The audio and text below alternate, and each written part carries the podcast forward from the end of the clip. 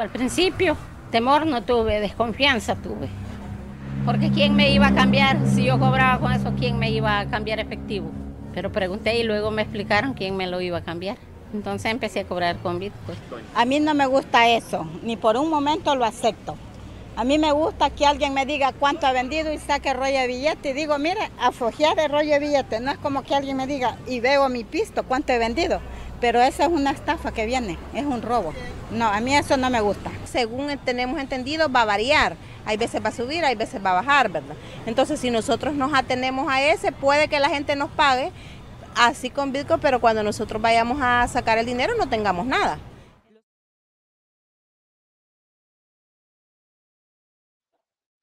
Hola, buenas noches, bienvenidos a esta nueva edición de Actualidad. Yo soy Lucía Navarro y les tengo otro tema interesante y muy importante para la región y por supuesto para la comunidad inmigrante y de El Salvador. Ya lo escucharon, el Bitcoin. El 7 de septiembre, El Salvador se convirtió en el primer país en aceptar el Bitcoin como moneda corriente. El presidente Nayib Bukele anunció su audaz estrategia en la convención de Bitcoin que se celebró en Miami en mayo eh, pasado. Según esta idea, la idea del presidente Bukele, el acceso a esta criptomoneda iba a dar a los salvadoreños, a los que están en el país, pues más acceso a las divisas que les envían sus familiares desde el extranjero, por ejemplo. El envío de remesas al Salvador, cabe decir, representa aproximadamente el 24% de los ingresos del país. Antes de comenzar, déjenme eh, mencionar eh, que la producción de actualidad invitó a la ministra de Economía, María Luisa Hayem, y al ministro de Hacienda, Alejandro Zelaya, de El Salvador. Lo invitamos a través de la oficina de prensa, pero hasta este momento no nos han respondido a nuestra petición. Primero nos dijeron que sí y dos minutos después nos dijeron que siempre no. Pero entonces, pues vamos a conversar el día de hoy este tema del Bitcoin con quien sí aceptó participar en el programa, el economista Luis Membreño, quien nos acompaña desde San Salvador. Luis, muy buenas noches. Gracias por aceptar esta invitación. Un placer. Gracias, Lucía. Oye, ¿qué lectura le das a estos primeros 21 días del Bitcoin desde que entró en circulación? Bueno, mira, la verdad que mm, ha sido desafortunado, digamos, en el sentido que comenzó con pie izquierdo. Al inicio, el mismo día, em, tuvo una caída muy fuerte que llegó a ser hasta el 17% al momento de iniciar. Y por el otro lado, la billetera, la Chivo Wallet, que es la que creó el gobierno, no funcionó. Tuvieron que bajarla de, de, las aplicaciones de donde se podía bajar y todo, tuvieron que hacerle modificaciones. Eso obviamente ha generado una desconfianza en el público porque em, no ha funcionado bien ha tenido muchos problemas, personas que han querido trasladar fondos, por ejemplo, y ya sea vía Lightning para afuera o internamente en El Salvador, y les ha pasado que les mandan menos dinero o no lo hace sino hasta dos, tres días después. Em, han querido ir a los cajeros y, y, no han logrado en algunos casos, en otros sí. Ya en los últimos días, pues ya hemos visto colas largas afuera de los cajeros y la aplicación, pues la idea era que pudiera comenzar a, generar un ecosistema en el sentido de que la gente pues tuviera em, bitcoins en la billetera que pudiera vender, que esa persona que los recibía em, pudiera comprar y así, ¿verdad? Y que fuera haciéndose todo un ecosistema en el que nadie saliera de la billetera, más que el que quisiera poder importar, ¿verdad? El problema ha sido que como no ha funcionado bien y como a la gente al final de cuentas no le genera confianza el Bitcoin en sí por toda la volatilidad y todos los problemas que conocemos, entonces lo que ha querido hacer eh, el público en general es bajar la billetera, crear su propia billetera y de ahí solo retirar los 30 dólares que el gobierno le ha dado a cada persona que baje la aplicación. Esos 30 dólares originalmente se dijo que no iban a poder cambiarlos las personas a efectivo sino que solo iba a servir para poder ir comerciando dentro de la billetera, pero la gente se lo dio.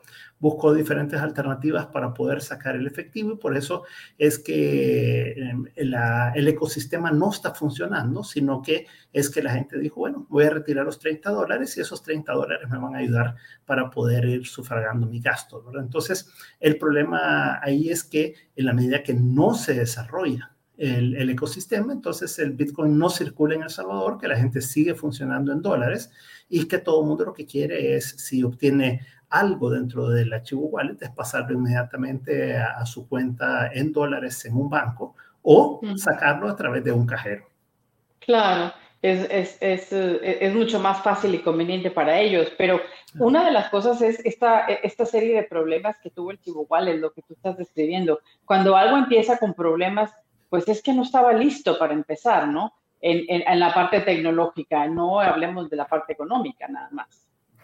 Correcto, tú lo ves que diferentes países han estado analizando alternativas, por ejemplo, bancos centrales como el chino, eh, ha evaluado cómo poder tener una aplicación para funcionar con el yuan, ¿verdad?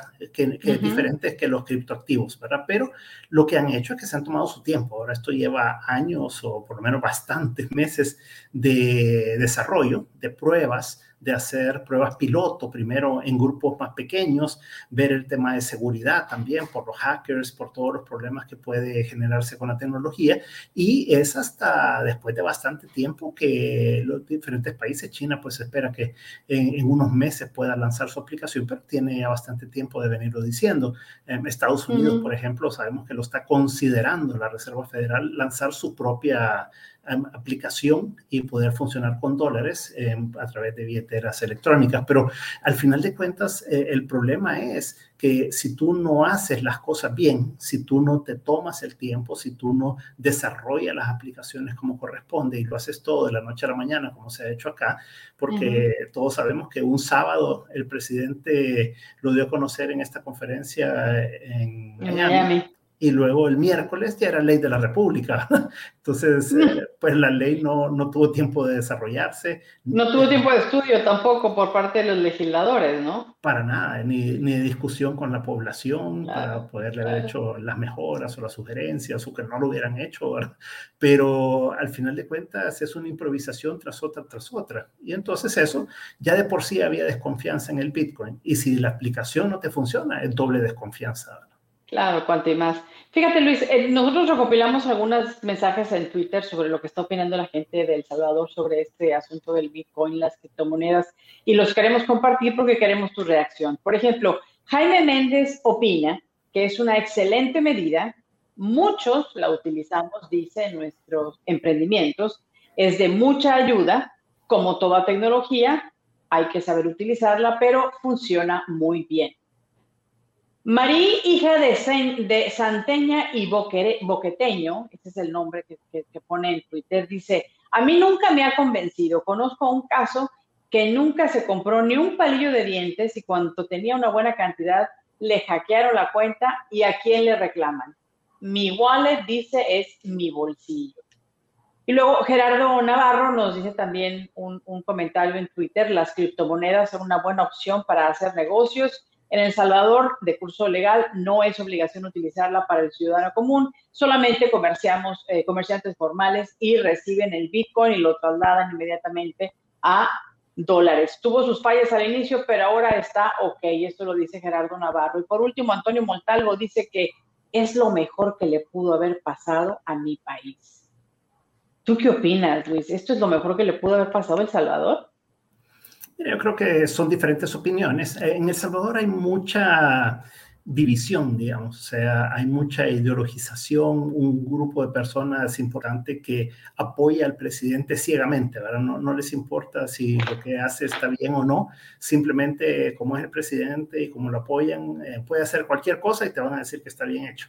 Pero si uno va a, los, a los hechos realmente, em, yo creo que había uno de los comentarios que creo que fue el más atinado, por lo menos el que yo coincido, y es que em, al final de cuentas lo que uno llega al convencimiento es que el Bitcoin y cualquier criptoactivo no funciona para poder hacer actividades diarias, sino que es para una forma de especulación. Lo vimos la semana pasada cuando cayeron los mercados. Normalmente cuando, una, cuando un activo es una forma de almacenar valor y, que funciona anticíclicamente, o sea, cuando caen los mercados se mantiene o mejora, ¿verdad? Entonces, que es el caso del oro, eso no lo vemos en los criptoactivos, no lo vemos en el Bitcoin, sino que cayeron también significativamente. Entonces, de hecho, hay una, perdón, hay una volatilidad tremenda en las criptomonedas y nunca tienes algo tangible. Exacto. Entonces, al final de cuentas, esto está bien. El que quiera especular con, un dinero que le sobra, con un ahorro, quiere ver si gana o pierde y no le importa o se puede quedar con esa inversión por bastante tiempo hasta que se recupere. Por ejemplo, en el caso de El Salvador, el presidente anunció que había comprado 400 bitcoins al inicio y que eso los había comprado a valores entre 53 mil y 52 mil dólares.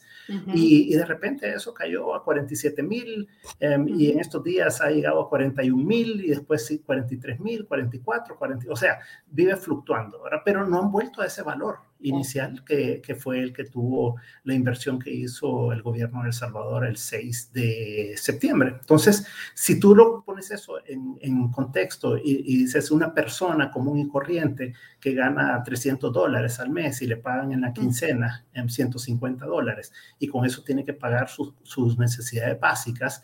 ¿Qué pasa si esos 150 dólares de repente eh, pierde 15 dólares, perdió el 10%, ¿verdad? Y, y, ya no le alcanza, no puede pagar energía eléctrica, no puede pagar su comida. Entonces, esa persona no se puede esperar un mes o dos meses a que recupere el valor, sino que tiene que asumir la pérdida y ese es el problema más serio que ve la población. Entonces, por eso es que los comentarios decían, lo que le quiere la gente es simplemente trasladarlo inmediatamente a dólares. Y es que no es lo mismo si tú tienes una moneda en la que tienes una inflación muy seria, si fuera, por ejemplo, el caso de Venezuela, en el que las fluctuaciones, pues Venezuela le va a haber quitado ya 14 ceros a la moneda ahora en el mes de octubre.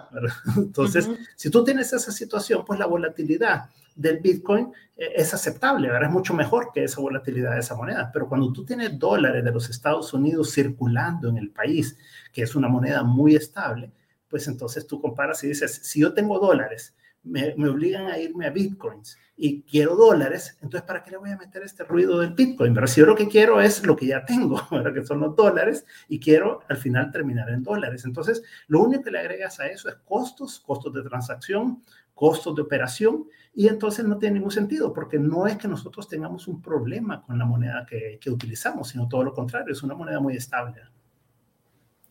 Entonces, ¿de dónde le vino la idea al presidente de meterse en este lío del Bitcoin? Porque hay que decir, un Bitcoin te cuesta, no sé, vamos a, dejar el número cerrado, 55 mil dólares. Un Bitcoin. La gente pensará quizá que Bitcoins, no voy a tener muchos, los voy a comprar muy fácil, pero no. El Bitcoin se divide en quién sabe cuántos pedacitos y tú nada más compras un pedacito de ese Bitcoin. Correcto, o sea, el problema es que, imagínate, cuando tú ganas, como te decía, 150, 200 dólares a la quincena, digamos, y, el Bitcoin está en 44 mil, digamos. Entonces tienes una fracción nada más de eso, pero tú obtienes, suponte, en este momento, eh, cuando está en 44 mil, digamos, recibes tu salario y recibes 200 dólares para hacerlo sencillo. Y luego, al, en la noche que tú estás dormido, em, cae el Bitcoin. Y al día siguiente tienes 20 dólares menos, ¿verdad? Porque bajó 10%, digamos. Y entonces los 200 dólares a ti apenas si te alcanzaban para tus necesidades. Y de repente ya no tienes 200, sino que tienes 180, ¿verdad? Entonces hubo gente, por ejemplo, que sacó los 30 dólares. Y en lo que sacó los 30 dólares, cuando aperturó su, su Chivo Wallet, entonces le cayó 10%. ¿verdad? Entonces, pero si yo tenía 30 dólares, porque hoy tengo 27, decía la gente, ahora bastante inocentemente, pues. Entonces, ese es el problema, es que así como puede subir, puede bajar. Y, y, el problema es que cuando tú tienes que utilizarlo en el momento en que lo necesitas, no tienes oportunidad de estar esperando que eso mejore, ¿verdad? sino que simplemente tienes que utilizarlo en el momento porque tienes que cubrir tus necesidades básicas. Sí, sin duda. Y esto va a tener una repercusión importante, como tú ya lo explicas, en el bolsillo del salvadoreño promedio, ¿no? El que, el que no juega en la bolsa, por ejemplo, el que gana 200 dólares por semana, como tú lo, lo mencionas, va a tener un, un, impacto que va a ser muy importante.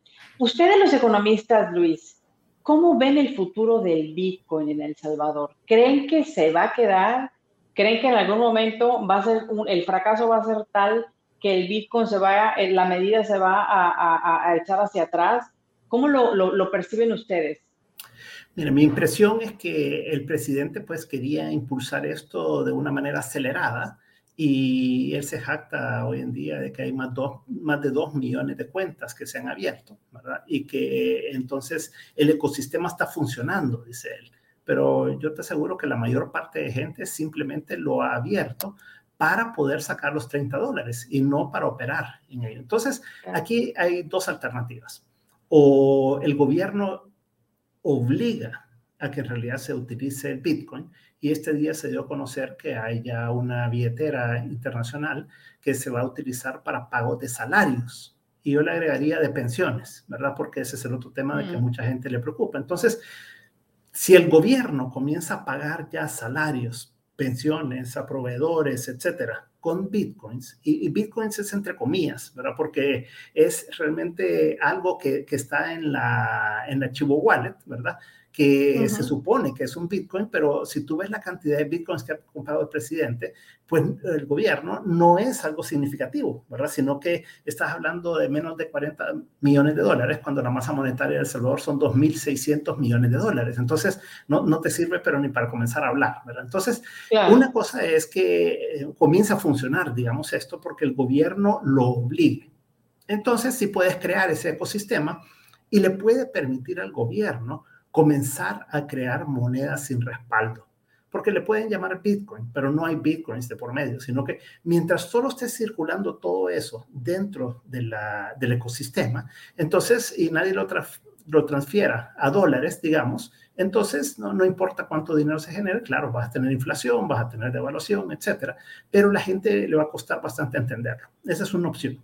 La otra opción es que no le funcione realmente al gobierno la Chivo Wallet y que entonces tengan que irse a una moneda nacional. Porque el problema de fondo, la razón realmente por la que lo hace el gobierno en El Salvador, es porque tiene un problema financiero muy importante. Se le han cerrado las fuentes de financiamiento internacionales porque no va a hacer un acuerdo con el Fondo Monetario Internacional, por más que haya venido diciendo ambos, el fondo y el gobierno, que se está negociando, pero está claro que el gobierno con todas sus acciones políticas de destrucción de la democracia en El Salvador se está alejando de esa posibilidad. Entonces, no va a haber fondos. Los bonos de El Salvador han caído en estos días impresionantemente, ¿verdad? Justamente porque los mercados se han dado cuenta de esto. Entonces, tampoco hay fuentes de financiamiento a través de bonos. Entonces, lo que te queda es financiamiento interno. En el financiamiento interno, el gobierno ha agotado bastante las fuentes de financiamiento con los bancos que están llenos de títulos del gobierno. Está por estatizar las pensiones, le llaman nacionalizar el sistema de pensiones. Dice el presidente que el 15 de octubre va a presentar esa reforma, pero al final de cuentas no le va a alcanzar ni para el déficit de este año. Entonces, yo creo que lo que van realmente es, si no le funciona el sistema digital, o sea, el archivo wallet, entonces se van a ir a papel y van a tener que hacer un, van a hacer una nueva moneda y van a comenzar al estilo venezolano a emitir moneda y a generar inflación, a pagar su déficit de esa manera. Entonces, si lo hace de la manera bonita, entre comillas, eh, va a ser a través del archivo wallet. Y si lo hace a través de la forma tradicional, va a ser una nueva moneda de papel. Pero me llama la atención muchísimo en, en qué cabeza cabe una medida como esta, cuando primero una, una, gran parte de los problemas económicos que tiene El Salvador es la generados por la corrupción, porque durante muchísimo tiempo recibieron ayuda de Estados Unidos y no lograron hacer nada y lo que debieron haber este, eh, solucionado o cambiado era la mentalidad de corrupción y sigue habiendo corrupción en, en El Salvador, por un lado. Y por el otro, la esperanza que le ponen siempre a las remesas, siendo las remesas una de las fuentes de ingreso más importantes de El Salvador, creo que es 25%, por ahí anda la cifra, pues con el, con, el Bitcoin y la Chihuahua, pues, pues también las remesas se van a ir para abajo, o sea, la gente va a, a recibir menos dinero.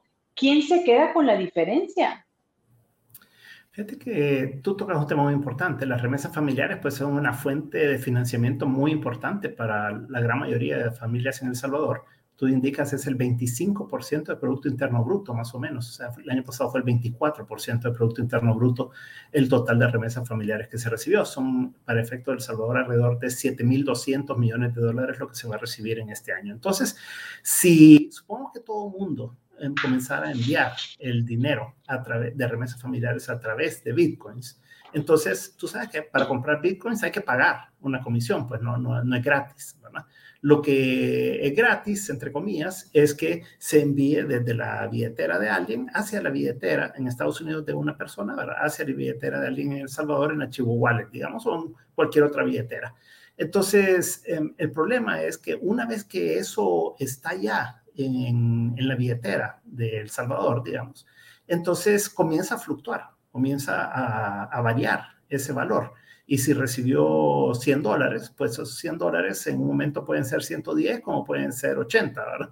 Entonces, esa variación es la que afecta la, la, capacidad adquisitiva del salvadoreño. Ahora, si tú lo ves en la práctica realmente, no le conviene a nadie estar mandando eh, dinero a través del Bitcoin, porque no es que sea gratis el, el comprar un Bitcoin. Y la, las transferencias, se ha hecho estudios de remesas familiares a El Salvador, es una de las más baratas de Latinoamérica. Entonces, El Salvador tiene muy buenos costos de transferencia de remesas familiares. Entonces, no va a ser más barato con, eh, con el Bitcoin, pero además eso obliga a la persona a comprarlo, después enviarlo y de ahí transformarlo de nuevo a dólares, ¿verdad? Porque la persona aquí en El Salvador lo que quiere tener es dólares, porque es lo que le da la seguridad de que el valor se mantiene, que un dólar va a seguir siendo un dólar eh, un día después, una semana después, un año después, ¿verdad? Y, y con el Bitcoin no, o sea, en cosa de minutos varía y, y en cosa de horas y de días varía y fluctúa significativamente.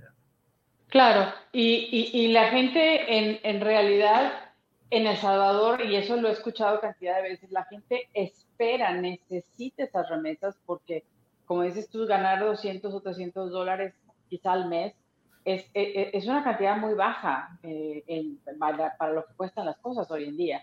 Entonces, si se van a todavía arriesgar más a perder en, este movimiento del Bitcoin, el archivo wallet y demás, yo no creo que vaya a tener mucho, mucho éxito. ¿Cómo ven ustedes ¿crees realmente que el gobierno se va a retroceder en esta decisión? No nada más por el tema de tener que volver a imprimir eh, una moneda nueva? Yo creo que el gobierno no va a dar marcha atrás. Yo creo que ellos están convencidos de que lo van a echar a andar y que quieren que esto funcione. Ahora, para que esto funcione, lo que requieren primero es que la aplicación pues ya no tenga los problemas que tiene y que se resuelva también los problemas de seguridad, para que no vaya a haber hackeos y todo que genere más desconfianza. Pero claro. asumamos por un momento que eso se resolviera. Entonces, lo que te queda es aplicar el artículo 7 de la ley Bitcoin que se pasó acá en El Salvador. Y ese artículo lo que dice es que tú estás obligado a recibir los Bitcoins cuando alguien te quiera pagar con ellos. Entonces, ah, una vez que te obligan, y que en realidad hay un enforcement de parte del gobierno, ¿verdad? Que, que tiene un mecanismo de multas y de inspectores y, y, hacen público, por ejemplo, si un negocio no acepta el Bitcoin. Entonces, si eso sucede, entonces yo creo que sí va a funcionar en el sentido de que la gente, por temor, va a tener que utilizarlo. Ahora, ahí, ahí lo que te viene es si el gobierno va a tener la suficiente capacidad financiera para trasladar todos esos flujos que se muevan dentro del archivo wallet a dólares, ya sea directamente a las cuentas de las personas que los tengan asociados a su billetera o a través de los cajeros, que esa es la gran duda, porque eh, la masa monetaria pues es, es grande, o sea, en términos relativos, 2.600 millones de dólares, y el gobierno solo ha reservado 150 millones de dólares en un fideicomiso para poder trasladar de bitcoins a dólares. Entonces, el peligro es que no alcance y entonces eso sí genere un descontento mucho mayor de la población porque se tendría que quedar con los bitcoins y tendría que vivir con esa volatilidad y no tendría una forma de poder salirse de ello. Entonces, yo creo que el gobierno va a tratar de obligar a la gente de que lo, lo acepte y que lo utilice pero ahí vamos a ver pues hasta dónde la gente está dispuesta a resistirse o no a utilizarlo. Mi última pregunta, Luis. ¿Crees que fue inteligente haber establecido la medida del Bitcoin en, El Salvador, considerando que la cantidad eh, de, de, dinero que se maneja en el país, lo que lo, los 2.600 millones eh, de dólares y lo que lo que respalda esa moneda, que pues es una moneda de aire, ¿no? Yo creo que, que no fue lo adecuado. O sea, como decíamos, el Bitcoin no fue creado para convertirse en una moneda de circulación nacional, ¿verdad? El Bitcoin fue creado como supuestamente una forma de resguardo de valor en el tiempo, pero no, no funciona realmente ni para eso. Pero bueno, no fue creado para hacer transacciones diarias. Entonces, si tú tuvieras una moneda en la que tengas un problema, podría ser menos volátil, digamos. Pero El Salvador, el problema es que está en dólares. Y recordemos que solo Panamá Ecuador y nosotros funcionamos en dólares. Entonces, la gente se siente cómoda con el dólar, no tiene una necesidad de cambiar de moneda. Entonces, de ahí viene la, crítica y viene el rechazo tan generalizado de la población de no querer utilizar el Bitcoin. Entonces, sí, yo creo que fue un error primero, tan solo o tan siquiera pensar que esta era la forma de lograr una inclusión financiera, porque así es como se ha vendido, ¿verdad?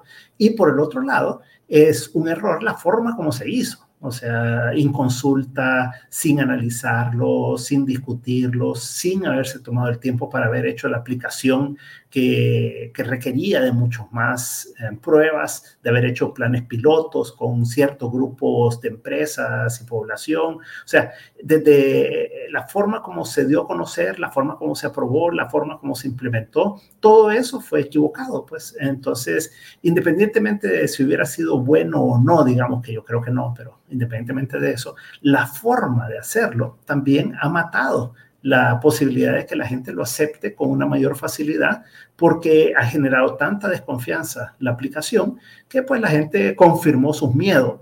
Si, si, la aplicación hubiera sido mejor, la gente hubiera dicho, bueno, tal vez mis miedos eran infundados, pero esto confirmó.